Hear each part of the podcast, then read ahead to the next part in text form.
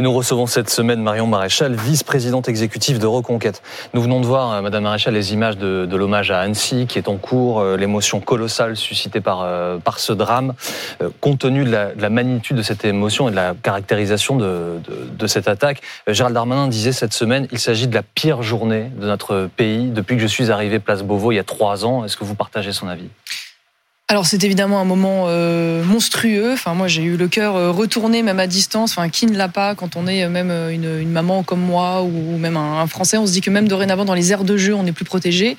Maintenant malheureusement les drames et les horreurs s'enchaînent tellement dans notre pays qu'on a du mal à faire on va dire la hiérarchie euh, des, horreurs. Hein. C'est vrai que entre bah, l'assassinat de la petite Lola, euh, euh, le, viol par deux clandestins de cette vieille femme de 83 ans, on a l'impression qu'on qu enchaîne finalement les monstruosités, la fameuse décivilisation. Ça veut dire que même les, fondations les plus, élémentaires de la vie en société, ça veut dire notamment vis-à-vis -vis du respect des anciens, vis-à-vis -vis de la protection des enfants, même ça explose en plein vol et c'est extrêmement inquiétant extrêmement inquiétant. On y reviendra, mais vous mettez sur le, vous mettez au même niveau, vous faites euh, allusion à la décivilisation, du coup, les, les violences qui touchent les, les élus, les représentants politiques? Je ne peux pas mettre au même niveau des, des, viols, euh, des meurtres et des attaques Bien au couteau sur des enfants que par rapport à des, à des, à des violences euh, politiques. Euh, vous me l'accorderez. Maintenant, ce qui est vrai, c'est qu'il y a de toute façon dans notre pays un climat de violence générale euh, qui est principalement dû, me semble-t-il, et on y reviendra très certainement, mmh. à la fois euh, à une politique migratoire complètement incontrôlée et complètement folle, et en parallèle de cela à un effondrement de notre, de notre politique pénale, pardon. Et donc de ce point de vue-là, euh, bah, les Français aujourd'hui ne sont plus protégés nulle part. Et moi, ce qui m'interpelle dans la, dans la réflexion de Gérald Darmanin, c'est qu'à aucun moment, manifestement, il ne remet en cause son poste. Je vous le dis euh, très sincèrement. Ça veut dire que il aurait dû euh, en, en, Suède, on a des ministres qui démissionnent parce qu'ils ont acheté des tablettes de chocolat avec euh, avec leur carte de crédit du parti. Mais donc il doit démissionner, Gérald Darmanin bah, je, je, je, trouve, oui, en effet, qu'il devrait démissionner quand on est le ministre qui a vécu le fiasco de l'Océan Viking, qui a vécu l'humiliation du Stade de France, qui a vécu le drame de l'affaire euh, Lola, l'humiliation de l'affaire Iquisen, euh, cette euh, cette affaire-ci, l'attentat qui avait eu lieu, vous vous en souvenez, par un clandestin à Nice en, en pleine messe. Je pourrais, je pourrais vous en citer des dizaines. C'est des sujets qui sont très différents. Hein. À, oui, enfin très différents où la responsabilité de l'État est quand même euh, peu ou prou, chaque demain, fois direct si demain, ou indirect, Maréchal, notamment en lien avec la politique migratoire. Donc c'est vrai que ça veut dire que si demain vous étiez, si vous étiez demain au pouvoir, vous avez un ministre de l'Intérieur, oui. il ne se passera jamais rien. Et si jamais il se passe quoi Pas du que tout, ce soit, ce serait, pardon, ce serait absolument ridicule de dire que demain euh, l'insécurité va disparaître du jour au lendemain. En revanche, il y a une il démissionnerait pardon, quoi que pardon de vous dire que quand on constate qu'il y a une défaillance de l'État et on y reviendra d'ailleurs sur ce cas parce qu'il y a aussi une défaillance, une défaillance euh, euh, de l'État, je pense notamment, on va revenir sur l'affaire de la petite Lola, dans l'application par exemple des obligations de quitter le territoire français. C'est vrai dans le viol euh, de Monique dont je vous parlais euh, également euh, tout à l'heure. Quand on sait, je vous citais l'affaire de l'attentat en pleine messe à Nice, c'était également un clandestin. Mais là, en l'espèce, Marie Maréchal, pardonnez-moi, mais là, l'assaillant n'était pas frappé d'une OQTF, va, il était en situation régulière, il, y, avait un titre de réfugié, donc il y a une défaillance, il y a une défaillance tout mélanger. Non, non, je mélange, je, je mélange pas tout, je ouais. mélange pas tout du tout. Je suis en train de vous dire que quand il y a une responsabilité indirecte ou directe de l'État, oui, il me semble que le ministre doit démissionner. Maintenant, sur l'affaire dont vous parlez, c'est très intéressant. Non, pardon, juste euh, pour, pour, clore sur ce sujet, oui, mais... Madame Maréchal, excusez-moi, mais donc oui, ça veut dire que Gérald Darmanin devrait démissionner. Ça, voilà, quand on voit aujourd'hui, l'État doit tout. Non, l'État, oui, l'État doit la protection aux Français et l'État doit tout mettre en œuvre pour assurer la protection des Français. Ce qui aujourd'hui manifestement n'est pas le cas puisque même la loi que l'État a mis en place n'est pas appliquée. Je pense aux obligations de quitter le territoire français sur un certain nombre de sujets et, et là c'est un cas différent. On va en reparler euh, mmh. juste après. Donc oui, il me semble que Gérald Darmanin devrait démissionner, lui qui est quand même le ministre record de tous les chiffres d'insécurité. Moi j'ai du mal à comprendre en effet qu'il reste aujourd'hui euh, en poste. Oui. oui, non. Avant que vous ne développiez effectivement ce cas précis, en l'occurrence, euh, tout avait plutôt fonctionné avec l'assaillant il était sur le territoire européen parce que c'est un réfugié. Je vais vous répondre. Un réfugié qui vient de Syrie. Il appartient à une minorité que vous défendez régulièrement à juste titre, puisque c'est une minorité qui est en train de disparaître dans cette partie du monde. Et la Suède lui donne, une lui donne un statut de réfugié. Donc, où est-ce que cet homme n'aurait pas dû ah se bah trouver en Europe C'est très clair. C'est très clair. Il y a aujourd'hui l'interdiction de demander des demandes d'asile dans plusieurs pays européens, comme vous le savez. Il a été dit, en effet, vous le rappelez, qu'il a obtenu cette demande d'asile euh, en Suède. De ce fait-là, l'OFPRA, donc qui est l'organisme d'État mmh. chargé d'étudier les demandes, aurait dû dans les 15 jours consulter le fichier européen des demandeurs d'asile et à ce moment-là euh, constater immédiatement qu'ils n'avaient pas droit à la demande d'asile en France euh, et donc en raison des accords de Dublin être immédiatement renvoyés en Suède. Parce que vous savez quand vous obtenez l'asile c'est le pays qui vous l'octroie euh, qui doit vous en assurer la garantie sur son territoire. Pour être très précis, l'OFPRA aurait pu se prononcer plus vite mais simplement là le refus d'asile lui a été notifié le 4 juin et à partir du 4 juin il avait un délai éventuellement pour faire appel donc il était en situation régulière en effet, qu'il y a en effet sept mois d'instruction, là où il aurait fallu normalement 15 jours pour consulter simplement ce fichier, une fois de plus, qui est à disposition. Donc sept mois durant lesquels cet homme a indûment d'ailleurs touché euh, l'allocation euh, des demandeurs d'asile qui est autour de 400 euros par mois, hein, d'ailleurs euh, au passage, pour finalement constater in fine qu'il n'y avait pas le droit. Si l'OFPRA et donc l'État indirectement a fait son travail dans les délais correctement, cet homme n'aurait pas dû se trouver sur le territoire français. Vous savez, Madame Maréchal, qu'il faut demander l'autorisation à la Suède. Vous avez raison de, le dire. La personne. Vous avez oui, on n'en pas dans le cadre de l'Union européenne. Là, pour le coup, les accords de Dublin. Absolument. Non, mais madame, il faut quand même, il faut quand même qu'effectivement la Suède reconnaisse. Non, vous, vous confondez. Pardonnez-moi. Aujourd'hui, les pays. Non, je vous confondez. Les pays aujourd'hui au sein de l'Union européenne sont tenus par des accords de Dublin qu'ils ont signés. Et donc de ce fait-là, la Suède a que déjà. La Suède reconnaisse que cette personne a bien eu effectivement un statut chez elle. Non, mais évidemment qu'ils le savent puisque c'est dans le fichier européen des demandeurs d'asile. Donc là, vous confondez avec des pays qui sont extra-européens qui doivent donner des laissés-passer consulaires. C'est pas du tout la même chose. Donc les accords de Dublin, automatiquement, la personne aurait dû retourner en Suède. Ce que je veux dire, c'est que du fait de, du, traitement de cette demande de vous, de vous et du délai... Pour, pour, clarifier les choses pour nos téléspectateurs qui sont qui n'auraient peut-être pas les textes avec autant de précision que vous. La règle en France, c'est que toute personne qui demande l'asile est automatiquement autorisée à rester sur le territoire français, ça c'est la règle, et qu'une fois que la demande a été euh, traitée, euh, si la demande est refusée, elle a un mois, ce que disait Benjamin, pour euh, former un recours, et ce recours n'éteint pas l'autorisation à rester sur place. Par ailleurs, pour compléter, pardonnez-moi mais vous, le savez, peut-être pas les non, mais oui, regardent, mais Madame Je vais vous répondre parce que vous essayez de m'expliquer qu'il n'y a pas eu de défaillance. Moi, quand on m'explique qu'il suffit de consulter un fichier, je rappelle les textes pour les pour les gens, pour clore le dossier immédiatement et qu'on met 7 mois alors Si, si, non, mais bien sûr, allez-y, allez-y. Non, mais. Mais je pensais qu'on avait, on en avait parlé euh, assez, euh, non, assez en détail. Mais allez-y, allez-y. C'est important pour la compréhension générale que les gens connaissent les règles. Et par ailleurs, lorsque un asile est accordé dans un pays de l'espace Schengen, le titulaire de l'asile a le droit de se déplacer dans l'espace Schengen durant 90 jours. Ensuite, il n'a plus le droit de se déplacer dans l'espace Schengen, sauf à demander une autorisation précise et sauf s'il effectue une demande. Mais effectivement, il n'a pas le droit d'effectuer des demandes en plusieurs pays. Voilà, comme ça, c'est clair pour tout le monde. Allons plus loin allons plus loin, puisque euh, manifestement, on ne se mettra pas d'accord sur le fait qu'il y a eu quand même malgré tout une défaillance dans l'État, à minima sur le délai de traitement, là où il suffisait de consulter un fichier pour voir qu'il n'avait pas le droit de faire cette demande. Qu'importe. Admettons même qu'il n'y ait pas eu, selon vous, de défaillance de l'État. J'ai envie de vous dire. Je rappelle les règles. J'ai envie de vous dire, c'est ce que nous explique Madame. J'ai envie de vous dire que ce serait presque encore pire. Ça veut dire qu'en fait, c'est pour moi le pire des arguments. Ça veut dire qu'on est en train de nous expliquer que ce genre d'individu aujourd'hui est en France avec l'assentiment de l'État. Ça veut dire que l'État met en place une politique, euh, accepte une politique et des règles qui en fait favorisent l'arrivée sur le territoire de ce type de profil et de ce type d'individu dangereux. Quoi, ce type? Voilà. Donc bah, ce type, euh, excusez-moi, de criminel en puissance qui se jette sur des Français pour poignarder des enfants. là, faisons un point pour donc, ceux qui nous regardent. Donc c'est pas un argument. Je veux dire, à la limite, ça remet en cause ce notre politique migratoire et les règles de l'immigration. Ce monsieur se dit chrétien d'Orient, chrétien d'Orient, une minorité que vous ne cessez de défendre en considérant qu'ils sont opprimés euh, au Proche-Orient, au Moyen-Orient, qui vient de Syrie, un pays en guerre. Donc si l'asile a un sens, il concerne bien des gens qui quittent un pays euh, parce qu'ils y sont en danger de, de, vie ou de mort. Donc vous parlez d'un criminel en puissance, pardon, mais sur le papier, rien pas ne en puissance, non, il est passé à l'acte. Non mais vous dites euh. un criminel en puissance avant qu'il commette ce type d'acte. Rien ne permettait d'affirmer qu'il était un, criminel en puissance. ça veut dire, si on vous suit, que, les chrétiens d'Orient, on ne les accueille plus. Non, ça alors, plusieurs choses dans ce que vous dites. Parce que moi, je sens dans les rédactions ces dernières semaines une espèce de petite musique que je trouve absolument insupportable, de dire Ah, ouf, c'était pas un musulman et tac, d'ailleurs c'était un chrétien. Euh, je trouve que cette manière de présenter les choses est absolument insupportable déjà parce que pardonnez-moi, je suis pas sûr que ça console beaucoup les familles et les mamans euh, qui étaient présentes euh, sur place et deux, ça ne clôt pas le débat parce que j'ai envie de vous dire qu'ils soient bouddhistes, hindous, musulmans ou, ou, ou affirmés chrétiens.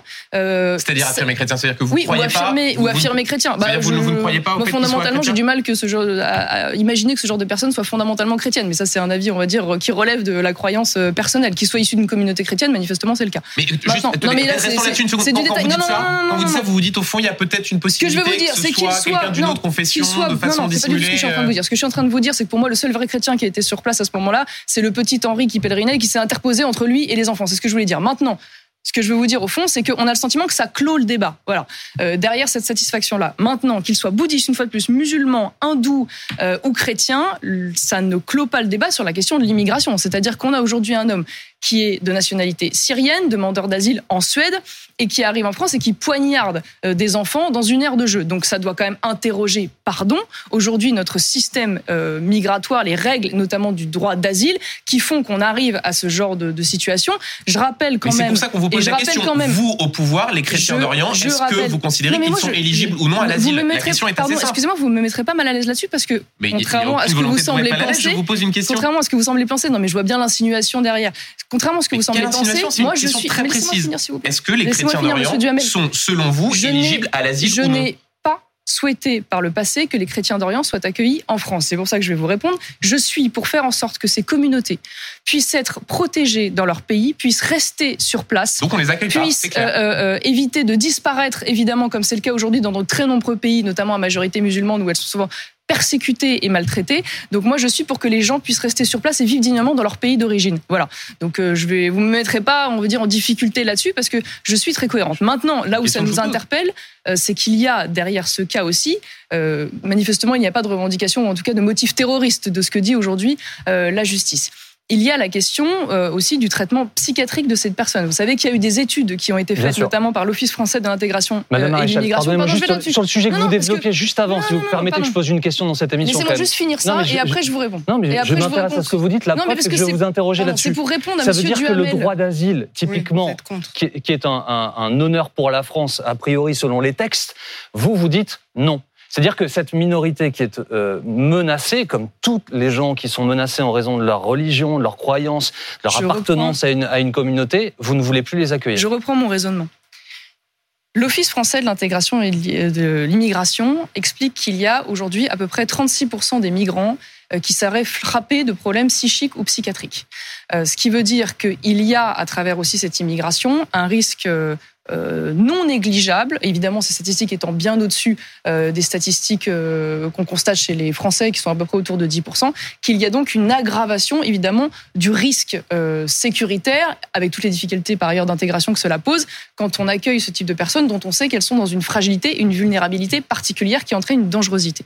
C'est simplement ce que je voulais préciser parce qu'il me semble que ça doit être pris en compte sur le reste. Maintenant sur le droit d'asile.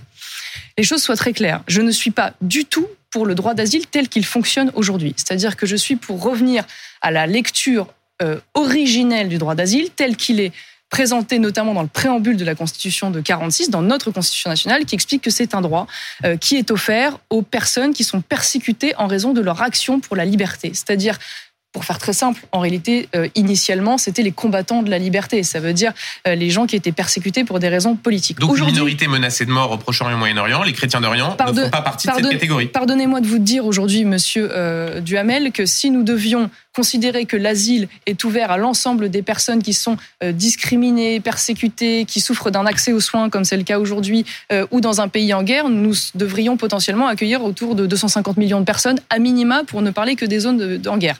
Donc c'est évidemment une lecture qui est absolument insoutenable pour la France, et vous le voyez bien, preuve en est, entre les années 2000 et aujourd'hui, on est passé de 38 000 demandes à 168 000 demandes, c'est une explosion avec tous les coûts que ça induit.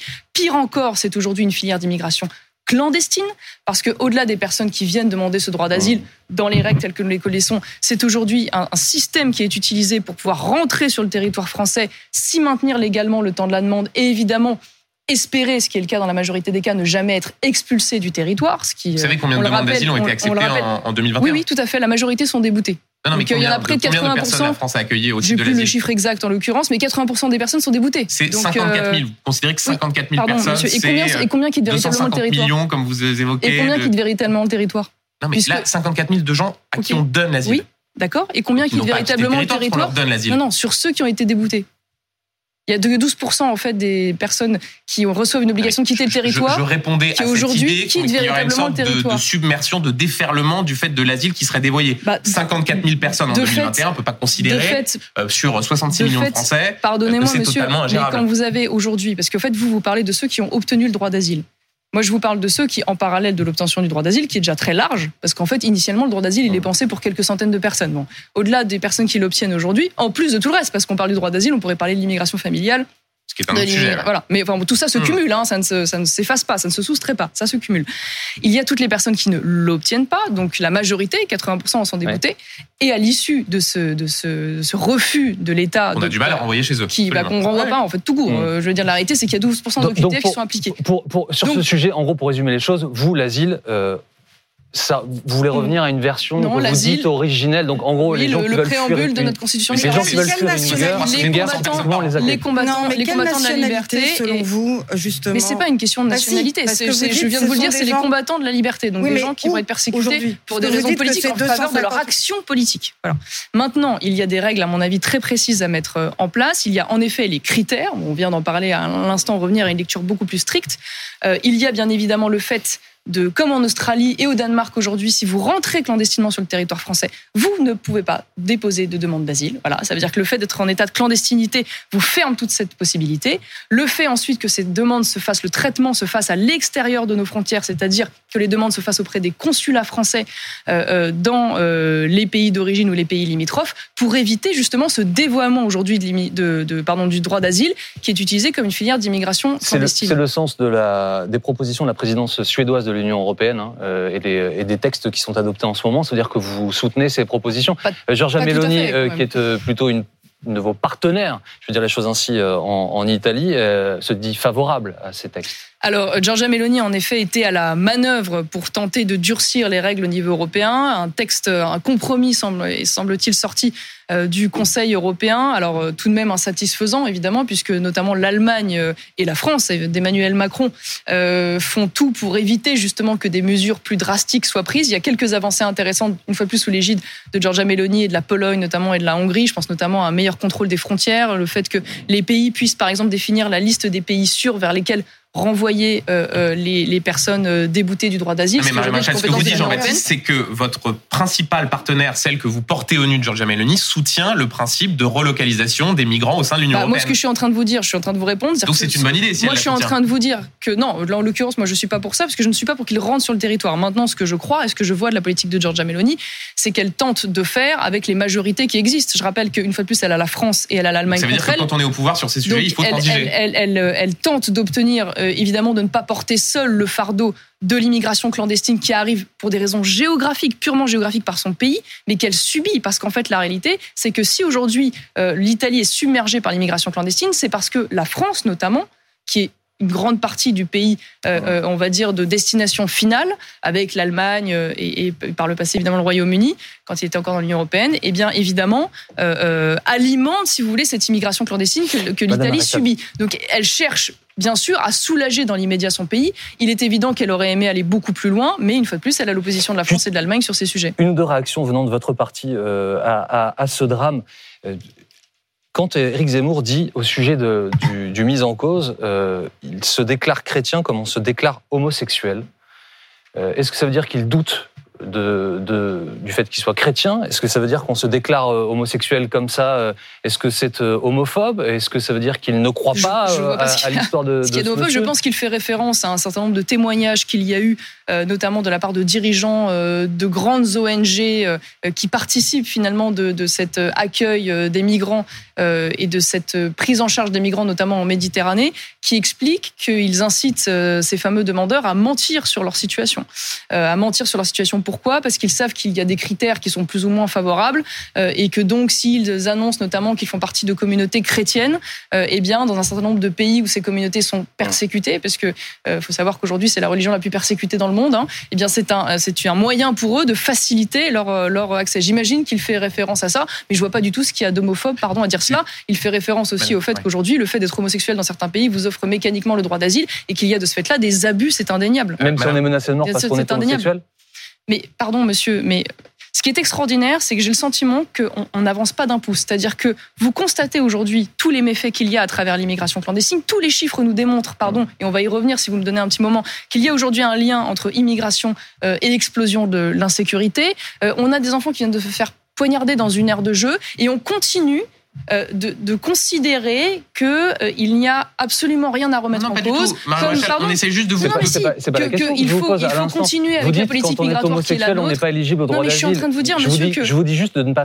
Je, je, je vous demande si on peut faire une généralité sur l'homosexualité. Bah, il y a des pays comme la France où on peut être, euh, Dieu merci, homosexuel, et il y a des pays où on est menacé de mort si on l'est. Ça ne m'aura pas échappé. Ça ne m'aura pas échappé. Je suis simplement en train de vous dire que malheureusement, vu l'état aujourd'hui de la France, vu euh, l'archipélisation de notre société, euh, vu le communautarisme, vu la difficulté d'intégration des populations étrangères et des descendants immigrés, vu les conséquences sur le plan sécuritaire, aujourd'hui, ça n'est pas responsable euh, et ça n'est pas raisonnable vis-à-vis -vis des Français et de leur protection de continuer de nous expliquer que la France doit accueillir toutes les formes de discrimination dans le monde, être le refuge finalement de toutes les formes de violence, de toutes les situations de guerre. Enfin, je veux dire, même économiquement, ça n'est plus viable. une, question, une question, une question rapide. Euh, Guillaume Pelletier, l'autre vice-président de Reconquête, avait tweeté à 11h26 jeudi, à peu près deux heures après le, après le drame, en pressant le gouvernement d'agir, je cite, contre l'immigration de masse et l'islamisme conquérant. Euh, quel est le rapport entre l'islamisme conquérant et ce qui s'est passé à Annecy Pardonnez-moi, il a parfaitement raison. Il n'est pas en train de dire que l'homme en question était islamiste. Ah bah, il est en train de dire. Euh, quand on tweet deux heures après contre l'islamisme conquérant. Je vous dire pourquoi il a répondu euh, a à pas ça. De lien Parce qu'il y a, il, y a, et une fois de plus, en, en parallèle dans les rédactions, une petite musique qui s'est fait entendre aussi, qui a très largement appuyé sur le fait que cet homme était issu d'une communauté chrétienne, euh, tout en laissant entendre en parallèle. s'il vous plaît. Je parle pas de vous. Pourquoi vous sentez visé Le numéro 2 de Reconquête, Pourquoi qui, vous deux heures après le drame, presse le gouvernement d'agir contre l'islamisme conquérant. Là, pardon, mais l'amalgame que... et cette idée qui a été projetée non, non, sur le profil de l'assaillant, c'est monsieur, Benjamin, Benjamin, monsieur, est-ce que non, non, non, on s'arrête pas là parce que je veux répondre à ça. Excusez-moi, je dirige encore cette émission comme non, mais oui, je suis interpellée sur un sujet important. Pardonnez-moi de vous dire quand même qu'aujourd'hui, il y a une tentative d'équivalence entre ce cas euh, évidemment dramatique et le terrorisme islamiste en France. Comme si en fait c'était pas une question notamment le terrorisme islamiste, mais le terrorisme en général religieux. Je dois quand même vous rappeler euh, euh, qu'aujourd'hui il n'y a pas de Daesh catholique, il n'y a pas de kamikaze catholique, il n'y a pas de cinquième colonne chrétienne, et donc évidemment euh, euh, il y a en parallèle un risque terroriste islamiste instant, qui reste très important. Et donc Guillaume Pelletier a raison de dire les deux sujets aujourd'hui en France c'est l'immigration et c'est le terrorisme islamiste. Voilà. La suite de BFM Politique en direct sur BFM TV dans quelques secondes. Restez. La suite de BFM Politique avec Marion Maréchal. Madame Maréchal, trois photos apparaissent. Euh, vous allez pouvoir en choisir deux. Vous allez voir euh, Shaina, Bernard Cazeneuve et euh, le caducé, l'ordre des médecins. Quelle première photo choisissez-vous? Shaina. L'ancien petit ami de, de Shaina a été condamné à 18 ans de prison, reconnu coupable d'avoir poignardé, brûlé vive la jeune femme de 15 ans qui était enceinte. Condamnation qui a provoqué la colère de la famille de, de Shaina. L'excuse de minorité n'a pas été retenue. Euh, le coupable avait 17 ans, je le précise évidemment, au moment des faits. Faut-il remettre en cause l'automaticité de cette excuse de minorité? Ah, Cette affaire, elle est, euh, c'est un martyr, c'est un calvaire, c'est une faillite générale de la société, je le dis. Cette euh, jeune femme, jeune fille, a été violée en groupe à 13 ans euh, et elle a été assassinée et brûlée vive à 15. Entre-temps, elle, avait eu, elle a vécu un enfer, c'est-à-dire de harcèlement, de menaces, de peur, euh, sans que personne ne l'ait protégée.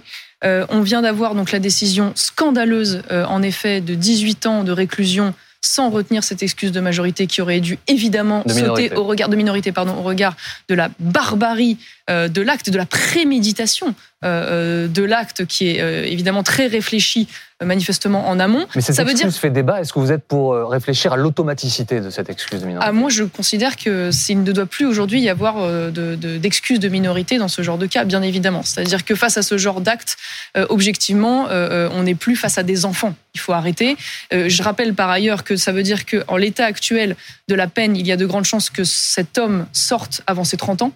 Voilà, euh, manifestement, vu l'état de défaillance totale de ces, de ces valeurs, euh, principes, je pense qu'il est évidemment dangereux pour la société et on en a moins parlé. Mais il y a eu également la condamnation il y a quelques semaines des fameux violeurs, euh, requalifiés en agression sexuelle d'ailleurs, qui étaient également mineurs. Euh, et qui, qui, ont agressé Shaina. Et bah eux, figurez-vous qu'ils n'ont eu que de la prison avec sursis. Voilà, même pas de la prison ferme. Donc, pardonnez-moi de vous dire qu'il y a quand même là une faillite générale de la justice qui est absolument euh, désespérante. Et je dois dire que la famille et le frère est d'une est d'une dignité parce que vraiment là, faut s'attendre un jour à ce que les familles euh, réagissent et se, se fassent justice eux-mêmes. C'est ce qui finira par arriver, je crois. Il nous reste deux photos. Bernard Cazeneuve, où euh, le caducée représentant l'ordre des médecins bah, Bernard Cazeneuve. Euh, il se lance, a priori, en tout cas, il lance un mouvement, ça s'appelle la Convention, avec euh, euh, certains disent en ligne de mire 2027, l'élection présidentielle. C'est une menace pour Zemmour en 2027 non, je, ne crois pas. Mais ça, m'a rajeuni quand j'ai vu le lancement de la convention. J'ai une espèce de petite musique de Laurent Voulzy. on a vu réapparaître François Hollande. bon, voilà, ça nous a rappelé des, bons souvenirs. Ce qui m'a frappé, c'est l'expression qu'il utilise. Il dit c'est le grand orphelinat. Et je pense qu'il a raison, parce qu'aujourd'hui, le, père et la mère de la gauche, c'est euh, euh, Jean-Luc Mélenchon et c'est Sandrine Rousseau. Voilà, la réalité, c'est qu'aujourd'hui, la gauche euh, woke, pro-immigration, anti-républicaine, anti-laïque, islamo-gauchiste, comme on dit de par chez nous, en l'occurrence, a complètement pris le pas sur cette gauche, on va dire, républicaine à l'ancienne. Et je crains malheureusement que cette euh, démarche de sa part reste euh, sans lendemain. Alors, euh, cette gauche, comme vous dites, elle s'est mobilisée aux côtés d'autres partis, parfois avec lesquels elle n'est pas du tout d'accord, contre la réforme des retraites. Je pense au Lyot, qui proposait une loi visant à abroger l'âge de départ à, 64 ans. C'était jeudi, évidemment, tout ça a été un peu éclipsé par le drame qui a eu lieu à, à Annecy. Le texte, l'article contenant l'abrogation a été retiré en vertu de l'article 40 euh, de notre Constitution. Euh, est-ce que vous avez suivi ce débat de, près ou pas? Alors j'ai suivi en tout cas ce qui s'est passé hein, en termes de, va dire, de, rupture, euh, de tradition.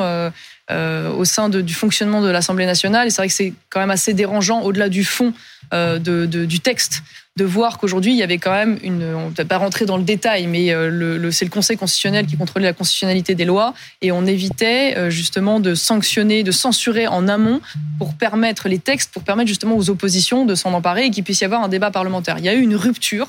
Euh, du fait de la présidence macroniste dans cette pratique euh, admise et acquise. Et c'est vrai que c'est très inquiétant parce C'est une dérive autoritaire bah, Non, j'irai pas jusque là parce que de fait il y a un respect des textes. Mais une fois, après, hein. derrière les textes, il y a le, il y a la, il y a la, il y a la lecture qu'on en fait, il y a la pratique. Ce qui est vrai en revanche, c'est qu'il faudra être attentif parce que ça ouvre une brèche à la possibilité dorénavant que la présidence macroniste se décide des textes qu'elle veut voir arriver ou non ah. dans le débat parlementaire. Et donc je comprends que ça choque, surtout sur un texte aussi éruptif que celui-là. Sur le fond, justement, euh, euh Éric Zemmour a dit. Euh, en fait, il a revendiqué la paternité de cette réforme euh, euh, des, retraites sur le contenu, hein, l'âge de départ, etc. Enfin, le besoin de faire la, un réforme. Plus, on va, je vais un peu plus nuancer que ça.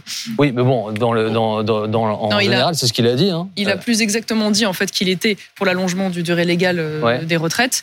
Il a ah, je dit. crois l'avoir entendu dire, c'est ma réforme. Et il, oui, mais il ajoute, en revanche, hum. je considère que les prérequis n'y sont pas, puisque je ne sais pas si on aura le temps de le détailler, mais il considérait notamment que il n'y avait pas suffisamment de réponses sur la question de l'emploi des seniors et qu'il n'y avait pas suffisamment de réponses sur la question de, la politique de l'emploi. Et surtout, il expliquait qu'il y avait aussi beaucoup d'oublis, notamment sur l'alignement des régimes euh, publics-privés. Est-ce que vous demandez aux oppositions ce texte de passer à autre chose? Est-ce que selon vous, il faut avancer maintenant? Bah, de toute façon, moi, je pense qu'il faut qu'on avance, ne serait-ce que parce que je crois que toutes les voies ont été euh, épuisées de ce point de vue. Maintenant, euh, si le, le, Parlement a envie de restatuer, de revenir sur ce texte, c'est libre à lui. Ce qui est regrettable, c'est qu'on voit bien qu'aujourd'hui, l'Assemblée, en réalité, contrairement à ce qu'on a pu espérer, malgré cette diversité, n'est pas en vérité un, vrai lieu de pouvoir. Ça veut dire qu'on reste quand même sur euh, une, mainmise très forte de l'exécutif. Et je trouve que c'est regrettable que le président, de ce point de vue-là, n'ait pas acté qu'il n'avait pas de majorité et qu'il n'ait pas accepté d'ouvrir plus euh, de dialogue avec les autres, euh, les autres comment dire, membres et les autres groupes. Maintenant, ce que j'espère, c'est qu'il puisse y avoir justement une politique sur ces prérequis. Ça veut dire que pour que cette réforme fonctionne, on attend maintenant qu'il y une véritable réponse sur la question de l'emploi, notamment l'emploi des seniors, euh, sur la question de la réindustrialisation euh, notamment. Et donc là, peut-être pour essayer de compenser justement ces manques qui vont rendre cette politique inopérante si rien n'est fait. Euh, Marion Maréchal, le compte YouTube du vidéaste d'extrême droite, Papacito, a été, a été fermé à la suite de menaces contre un maire du Tarn-et-Garonne dans le cadre d'un conflit entre habitants. ce youtubeur, Papacito, donc, avait qualifié le, le maire, je cite, de fouine a chassé euh, ce maire qui a été placé sous protection policière après avoir euh, reçu des menaces de mort. Est-ce que vous soutenez cette décision euh, de fermer son compte YouTube? Bon, j'ai pas vu la vidéo en question. Moi, de toute façon, je suis de manière générale euh, contre toute forme, évidemment, de violence ou de menace politique, pour en avoir fait moi-même régulièrement l'objet, ou mon école, par exemple, qui a été régulièrement saccagée, parfois avec les étudiants dedans, sans que ça n'offusque personne. Donc là, le principe, il est très clair. Maintenant, j'ai pas regardé en détail si c'était sous l'ordre de l'humour, parce que je crois que, ceux qui regardent, je crois qu'en l'occurrence, cet, influenceur est plutôt quelqu'un, cet influenceur est quelqu'un qui qui euh, qui est en fait plus un comique en réalité qu'un homme politique, de ce que j'ai compris. Donc maintenant, attention à l'équilibre. Pareil. Euh, entre, euh, quand, on, qualifie un maire de fouine à chasser dans le cadre d'un conflit oui, de, donc fouine, fouine à chasser, manifestement, voilà, ça, ça relève plus de l'humour qu'autre chose. Maintenant, ah ah ce que j'ai envie de vous dire, bah, de, ce que je, de ce que je vois du style du, du, personnage. Maintenant, ce que je vais envie de vous dire, ça recoupe avec ce qui est en train de se passer, euh, notamment à Annecy. on a vu une énergie du gouvernement déployée pour empêcher la diffusion de la vidéo de, de l'attaque à Annecy. Et ce, pour le coup, sur le principe de manière légitime, parce qu'il est logique qu'on évite que des contenus choquants ou violents puissent être accessibles à des mineurs, même si cette censure n'a pas toujours eu lieu, en l'occurrence, euh, dans la, dans la presse. Mais ce qui est surprenant, si vous voulez, c'est toujours dans ce genre d'affaires le deux poids, deux mesures. Ça veut dire que là, on a eu une énergie incroyable qui a été déployée avec une rapidité phénoménale pour euh, euh, censurer cette, cette vidéo.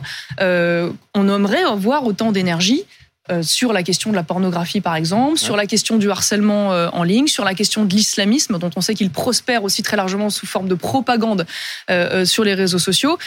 On voit bien, en fait, derrière ce deux poids, deux mesures, que ça, c'est politique.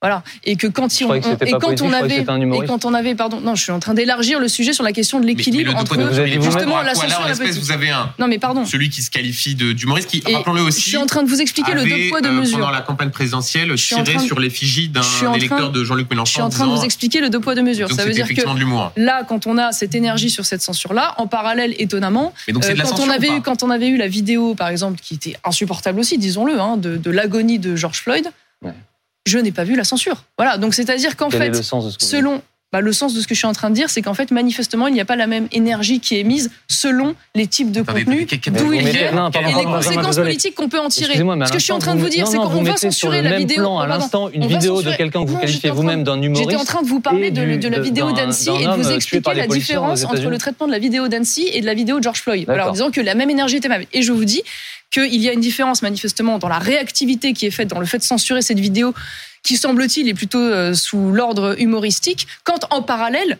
des contenus qui sont aussi extrêmement euh, euh, violents, ne sont venant de l'extrême gauche en particulier, eux ne sont jamais censurés, voilà, ou jamais poursuivis. Donc je veux dire que ce qui est insupportable, c'est ça, c'est qu'on a le sentiment que quand c'est un contenu qui déplaît euh, ou que ça vient d'un certain, de certains influenceurs plutôt qualifiés à droite, immédiatement il y a une intransigeance totale, une réactivité ah, totale. surtout que si on est élu et qu'on passe sa journée à pleurer des larmes de crocodile sur les violences contre les élus et qu'ensuite on ne fait rien contre cette vidéo, il y aura une forme Je vous dis juste le deux poids deux mesures. Voilà, c'est juste ça. Je le note maintenant une fois de plus. S'il y a, j'ai pas vu la vidéo, mais s'il y a appel à la violence, de toute façon c'est puni par la loi. Hein. Je veux dire, si vous avez un appel à la violence ou un appel au meurtre qui est caractérisé, normalement la justice condamne. Maintenant, ce qui est un peu problématique, c'est que c'est pas toujours suivi d'une condamnation judiciaire. C'est souvent le fait du prince. Voilà. Tout à l'heure, vous avez vous-même dénoncé le contexte euh, la société qui évoluait et la violence qui, qui s'installait, les violences aux élus, euh, les menaces euh, vous m'avez dit en antenne en être vous-même parfois victime, vous l'avez dit à l'antenne également, vous en êtes parfois vous-même victime. Euh, le maire de Saint-Brévin a dû démissionner euh, parce qu'il était menacé, son domicile incendié. Sa successeur, au moment de son élection, il y avait encore une dizaine de militants d'ultra-droite qui étaient devant, menaçant avec des fumigènes. il y a ce type d'action qui s'est multiplié. Le, le, siège de l'Office de l'immigration a été également pris à partie. Des gens devant le siège de l'Office de l'immigration ont déversé des, du liquide rouge s'apparentant à, du sang.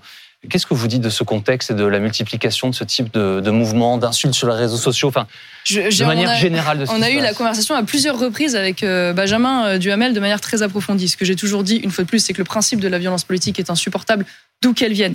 Maintenant, euh, il y a quelques cas que vous citez, mais je dois quand même vous dire que aujourd'hui, il ne me semble pas que ce soit des militants d'extrême droite qui violent, qui tuent, qui agressent des policiers, qui font des tentatives d'assassinat sur eux dans les euh, dans les euh, manifestations, qui brûlent des poubelles au pied des immeubles au risque de voir des familles. Mais ça n'a Ah si, ça a à voir. pardon, mais si, non, ce que je suis en train de vous dire, ce, type d'action, nous interrogerions à ce sujet. Non, non, mais là, là c'est pas le cas. Là, je, je, vous parle de quelque chose de précis. Ce que je suis en train de vous dire, c'est que vous allez me parler des violences d'ultra droite Très bien, il y a eu des manifestations qui ont été interdites, qui n'étaient pas des manifestations violentes d'ailleurs, vous, en conviendrez. Elles étaient désagréables, hein, c'est le moins qu'on puisse dire, elles étaient ridicules à certains égards, elles étaient condamnables pour certains des slogans, mais il n'y a pas eu de violence. Maintenant, ce que je suis en train de vous dire, c'est que si les violences, si tant est qu'elles viennent euh, de là pour euh, parfois, sont condamnables, bien sûr, le vrai sujet aujourd'hui, et c'est pour ça que je ne veux pas qu'il y ait de détournement ou d'équivalence qui soit faite, parce que ça me paraît grotesque et ça me paraît contre-productif pour répondre politiquement, c'est qu'aujourd'hui, la seule réelle violence politique qui existe, c'est la violence d'extrême gauche, qui est structurelle, qui est régulière, qui est massive, et qui est même, pardon, et qui est même défendue et qui est même théorisé par l'extrême gauche. Euh, on en avait parlé. La question que je vous pose, la question, pardon, mais, moi, vous, me mettez en accusation en me disant. à aucun moment, je vous interroge sur le contexte. je vous réponds. Et je vous ai même dit, donc vous êtes vous-même victime. Je vous interroge sur le contexte. La, violence, elle ne, elle ne s'exprime pas forcément directement. Elle peut être aussi de la menace. elle peut être sans cesse du harcèlement. Je vous parle de ce contexte. Le seul camp politique aujourd'hui qui théorise la violence, qui la revendique, c'est la NUPES. C'est Jean-Luc Mélenchon qui invite dans son école de formation un intellectuel suédois qui s'appelle Andreas Malm, qui théorise dans ses écrits le fait qu'il faut un flanc radical et que la violence politique est nécessaire. Voilà. C'est le seul. Lui et son camp qui sont ambigus sur ce sujet. Contre les objets, contre les lieux. Nous concernant, évidemment, et il va même un petit peu plus loin que ça. Il condamne pas le terrorisme sur le principe. Il Il dit, ouais, mais c'est très intéressant si vous avez lu ses écrits. Il ne condamne pas le terrorisme sur le principe. Il dit que c'est inopportun à l'heure où on parle. ce qui est quand même une, nuance à, souligner. Maintenant, ce que je suis en train de vous dire, c'est que la seule ambiguïté, elle vient de là. Nous concernant, il n'y en a pas. Et même, on va plus loin. On dit que rien ne doit justifier sur le fond la violence politique. Or, parfois, désolé de vous dire, il y a une forme, notamment dans les violences liées à tous les sujets écologiques, de la part d'une partie de la classe politique, voire d'une partie des médias, une forme de complaisance ou de recherche de compréhension. Voilà. Et je vous dis, quel que soit le motif, la violence par essence est insupportable. c'est tout. Pour que les choses soient très claires, à Saint-Brévin, euh, ça a terminé, donc rappelons-le, l'installation l'élargissement d'un centre d'accueil pour demandeurs d'asile euh, dans une ville où, à la fin, le domicile du maire a été incendié. Euh, Reconquête, au début, était dans le mouvement d'opposition. On ne sait pas qui a incendié la maison, mais vous dites qu'il n'y a jamais de violence de, ce côté-là. Il y a un mouvement massif d'opposition à l'installation d'un centre d'accueil pour demandeurs d'asile et ça se termine Déjà, par merci de rappeler l'incendie du, du, domicile du maire, sa démission et son départ de la ville. Déjà, Donc, euh, parfois il y a aussi des contextes qui aboutissent à de la violence. Je peux vous poser une question Est-ce que je peux vous poser une question Est-ce que vous considérez que les personnes qui ont manifesté contre la réforme des retraites étaient responsables des violences qui ont été euh, conduites dans, lors de ces manifestations par l'extrême gauche? Alors, non. Non, pas du tout. mais attendez, il y a parfois des gens qui manifestaient à Saint-Brévin, des groupuscules d'ailleurs tellement euh, radicaux que, vous-même avez été obligé de vous en désolidariser. Que les choses soient claires. parfois des mots d'ordre qui pouvaient comment dire, contribuer à un climat euh, de violence. si vous considérez à juste titre que les personnes qui ont manifesté contre la réforme des retraites n'ont rien à voir avec les casseurs et les agresseurs, vous devez considérer légitimement que les personnes qui se sont opposées, comme nous, et nous continuerons à le faire à Reconquête en toute légalité, à travers ou des rassemblements ou des lettres aux habitants, pardonnez-moi, jusqu'à preuve du contraire, c'est pas illégal, contre la répartition des migrants, n'ont pas à être assimilés à d'éventuels casseurs ou agresseurs. Voilà. Et moi, je ne tolère pas, on a déjà eu la conversation, mmh. le fait qu'il y ait une tentative d'intimidation qui consiste à dire oui, il y a un continuum. En fait, parce que vous vous opposez à la politique migratoire du gouvernement, en fait, euh, euh, vous êtes des terroristes en puissance, ou en tout cas, vous alimentez le terrorisme en puissance ou la violence politique. Non. Voilà, on a le droit aujourd'hui d'être le porte-voix des Français qui, je le rappelle quand même, sont très, très majoritaires à refuser cette répartition des migrants et la politique migratoire que nous vivons aujourd'hui. Marine Le Pen n'a jamais été aussi haut dans les sondages. Euh, certains sondages l'ont même donné gagnante potentielle en 2027. Euh, vous ne regrettez toujours pas votre choix d'avoir quitté le Rassemblement national? Ah, si je suis votre raisonnement, je devrais regretter de ne pas avoir rejoint Emmanuel Macron. Si ah non, ça non mais si le seul critère, où vous étiez. Si le seul critère, c'est euh, le score aux élections. À moins que ce soit une information que vous aujourd'hui, vous, ayez été encarté à Renaissance ou à En Marche. La question, la question me semble absurde dans ce sens que le critère qui est le mien, c'est pas le score aux élections ou c'est pas euh, la victoire aux élections, c'est les idées. Oui, mais ce sont des idées que vous avez partagées à un moment donné et que vous souhaitiez ah bah, voir arriver au pouvoir. Les idées que je défendais à l'époque, déjà, ne sont plus tout à fait les mêmes que défend aujourd'hui le Rassemblement national sur beaucoup de choses. Et déjà, euh, ah, il y a tellement de différences. Vous suiviez, vous suiviez à l'époque. J'avais déjà des divergences au sein du Rassemblement euh, national. Et c'est pour ça, d'ailleurs, qu'aujourd'hui, j'ai rejoint Éric Zemmour, dans lequel je, je retrouve l'essentiel de, ce que je, de ce que je défendais. Donc, c'est ça qui m'intéresse. Qui je participe à une aventure qui est très enthousiasmante parce qu'aujourd'hui, c'est le quatrième parti de France, qui est autour de 9% dans les sondages. Hein. Il faut quand même le dire, qui n'a fait que progresser depuis un an, qui passait de 7 à 8 à 9, euh, qui a la possibilité aux élections européennes non seulement d'avoir des élus, mais je l'espère de, remplacer le, la droite de compromission des LR par une vraie droite française de conviction qui, qui serait nous. Vous serez et, et donc à ce titre, c'est très enthousiasmant. Ah, ça n'est pas décidé. Ça n'est pas décidé. J'ai je, dit que je souhaiterais être tête de liste. J'ai dit que euh, je voulais pouvoir être à l'Assemblée pour participer à la potentielle recomposition de la majorité à droite au Parlement européen. Euh, une chose que les Républicains ne peuvent pas faire, parce qu'aujourd'hui, petit rappel quand même, ils siègent avec la gauche et le centre au Parlement européen et on fait élire Madame von der Leyen à la tête de la Commission. Éric Zemmour, il n'a pas l'air pressé de, choisir la tête de liste. Au fond, c'est il se laisse jusqu'à la fin la possibilité d'y aller. S'il n'a pas envie, c'est vous Non, pas du tout, pas du tout. Euh, en l'occurrence, il a été décidé que nous prendrions la décision. Nous sommes en contact là-dessus dans les dans les semaines à venir parce que nous voulons avoir tous les éléments euh, en tête et définir ensemble le planning. Euh, ne soyez pas trop impatients, vous le saurez en temps et en heure. Euh, mais en tout cas, ce qui est sûr, c'est que nous avons de grandes ambitions, de grandes ambitions pardon, pour cette, cette élection. Parce que, et je conclurai par là, si nous voulons réussir aussi un jour à convaincre nos partenaires d'une coalition des droites victorieuse comme dans le reste des pays européens, il faut que Reconquête soit suffisamment fort à ces élections pour forcer les partenaires à se mettre autour de la table. Merci Marie Merci à vous. avec nous ce midi sur BFM TV. Voici l'affaire suivante. Dominique Rizet, Philippe Godin. Je vous retrouve tout à l'heure à 18h. À tout à l'heure.